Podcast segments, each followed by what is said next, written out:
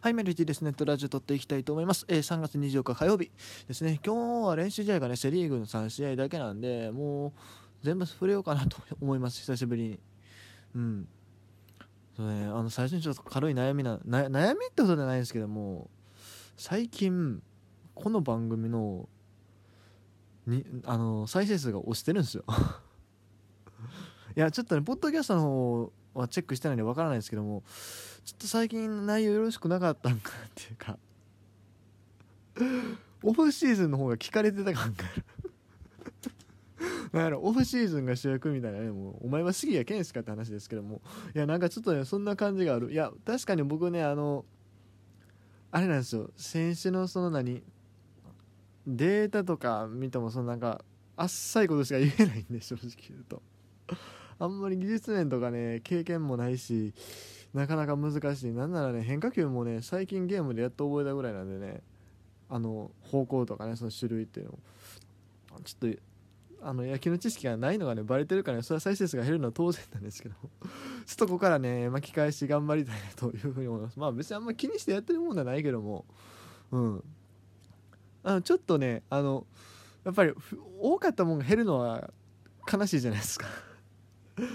ということで、えー、いきたいと思います、えー、今日の阪神 d n a からまず行きたいと思います。横浜スタジアムでね3時からかな？やってたと思うんですけども。ちょ3時から行ってたんやったらな球場の前行ってみたらよかったな。でもあんまり音すら聞こえなかったみたいな話をちょっと見たんでツイッターで。行ってもしゃあないんかな？えでも行ったらワンチャンねそのいわゆる吸音っていうんですか？あのカキンカキンポコン。カキンはそれ金属バットよ あのでもそう音が聞こえるんちゃうかなっていう。まあアナウンスぐらいは聞こえるやろしね。ああ行けよかったな。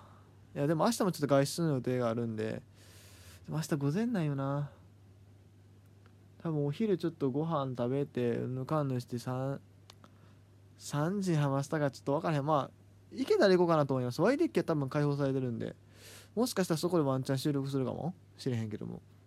うん、ちょっと興味はある。ちなみにやっぱ今日はもともとね横浜開幕戦やったということでいろんな人がねチケットの払い戻し行ったりとかしてたらしいですよ、うん、ということで、えー、本編入りましょう、えー、今日は、えーと、9対5で阪神が勝ちました。まあ勝ったのはいいんですけどもね内容がひどいね。両チームとも。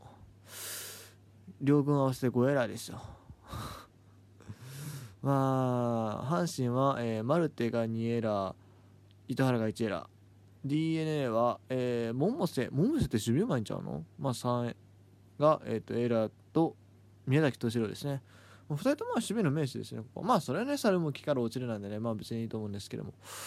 阪神はあーマルテね。どうなんですかね、僕ちょっとあんまえ またこれも言うとまたあれなんですけども。あの映像見てないんで。でももともとマルテってサード本職の選手なんで。慣れたらいけるんちゃうかなと思うんすよ。うん。慣れたら。マジで。1年間やっぱサードやってなかったって大きなブランクであるけどもともとサードがメインポジションの選手やし、えー、別にまあメジャーでは結構守ってたわけやから僕はいけると思う。なだって大山だってエラーするしね。大山だって去年20ぐらいエラーしてたでしょ。それ思ったら別にマルテをねサードで使うっていうのはあのそれがチームにとって最善っていう可能性全然あると思うんで僕は今後もねマルテサードでぜひ使ってほしいと思いますね、まあ、あの他の阪神ファンはね、まあ、いろんな厳しいコメントを出してる人いますけどマルテはファーストに専念させるべきやとかね。いやいやいや僕は全然あのうん。サンズを外野で使うよりはマシやと思いますよ少なくとも。って感じですね。うん。2番だったんですよね今日マルテが。まあほん多分シーズンだと1番近本っていうところになってくると思うんで、まあ、それが最善かどうかともかく矢野監督はまあそういう方針やと思うんで、まあ、実際なかなかない起用になるかなと思うんですけどでも僕個人的にこのママルテを2番に入れるっていうのは面白いんちゃうかなと思って。やっぱりまあ出塁率が割と高い選手なのででかつまあある程度長打もあると。いうことであればねまあ全然ありじゃないですか。うん。そう。いやなんなら1番に、えー、近本入れて2番マルテ。で3番サンズ。4番大山。みたいな形で僕全然ありやと思いますよ。そしたら5番バッター困る。あだから3番糸井。4番サンズ。5番大山とかかな。そういう打線僕は全然あありやと思うんですけどね。ああかん。マルテと大山同時に使われへんわ。あまあまあまあまあでも大体大体イメージとしそんな打線はありかなとも思うんですけどね、うん。まあ、今日もねヒット1本にし、え1フォアボールですからまあまあって感じですしね。そしてサンズですよ。サンズのねホームラン。えー、まあハマスタなんで、ね、あれですけども。一応でも打ったピッチャーはああ平か。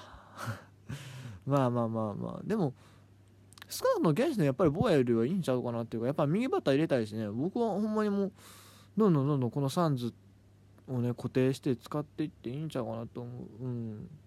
ボーは逆にどうなん？いや僕も最初から結構懐疑的やねんけども。うん。ファーストサンズでいった方がいいと思うよ。もうこれいつも同じこと言うてるけどね。あとはそうですね。まあ糸原は相変わらずエラーするなってまあ今日打ってるんでね。うん。っていう感じですかね。はい。えー、ジネ打線ですがあロペスが今日いいですね。2安打と。いうことであとまあ勝ち谷も2安打とこの辺の復活を期待される選手がねそういうのにやってくれてるっていうのはいいかなと思うんですがすいませんねちょっとご飯のねなった音がねうるさいんですけども炊飯器ね。はい。まあいいや、うん、まあ大体そのとこじゃないですか。ピッチャー。ピッチャーですが、えー、高橋春と小川一平谷川正樹岩貞裕太とつないで自責点ゼロな。自責点全員ゼロやんけまあ高橋あるとね、えー、4回6アンダーっていうのはあんまり内容良くないですけど7奪三振は素晴らしいですしやっぱりまあ守備のリズムっていうところもありますからね。まあこれはまあまあいいんじゃないですか？うん。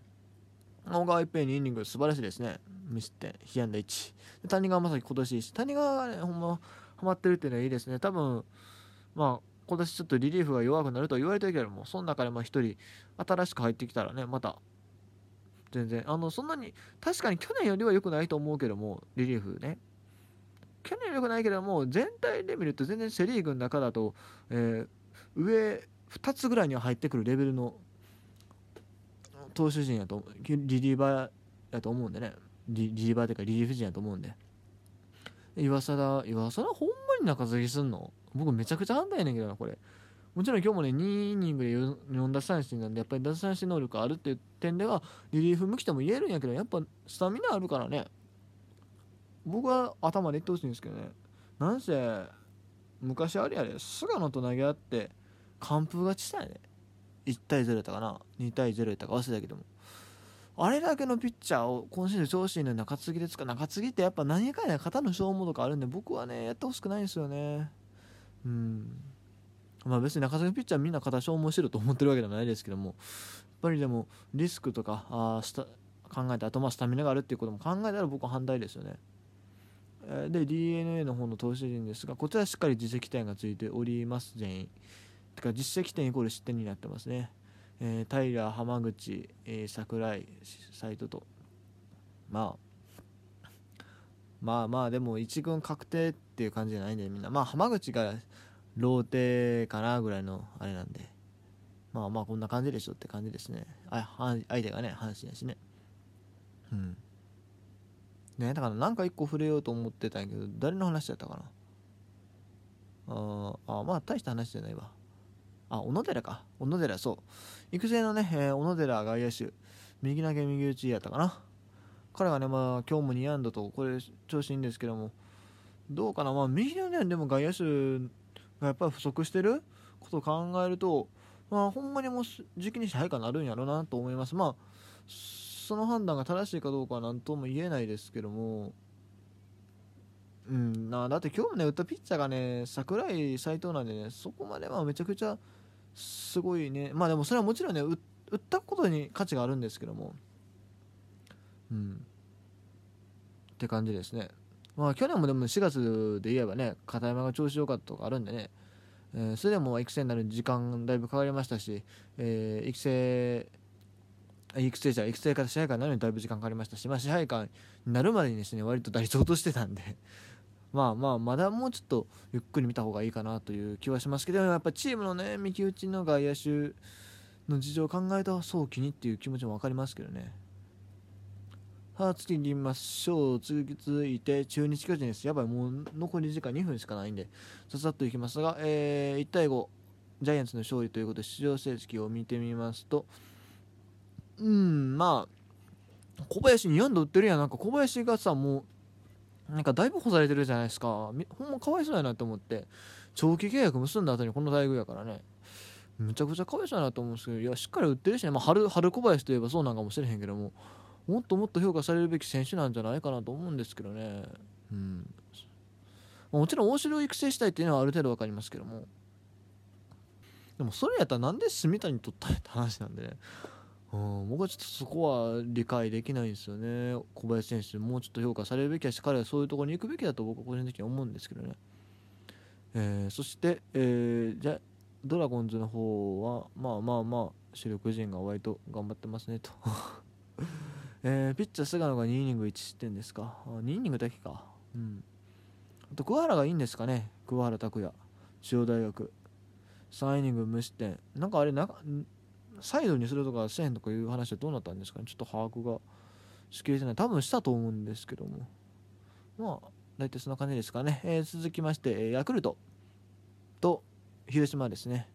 3対2ということで今日はフランスが打たれたみたいな話をちらっと聞きましたが、えー、そうですね。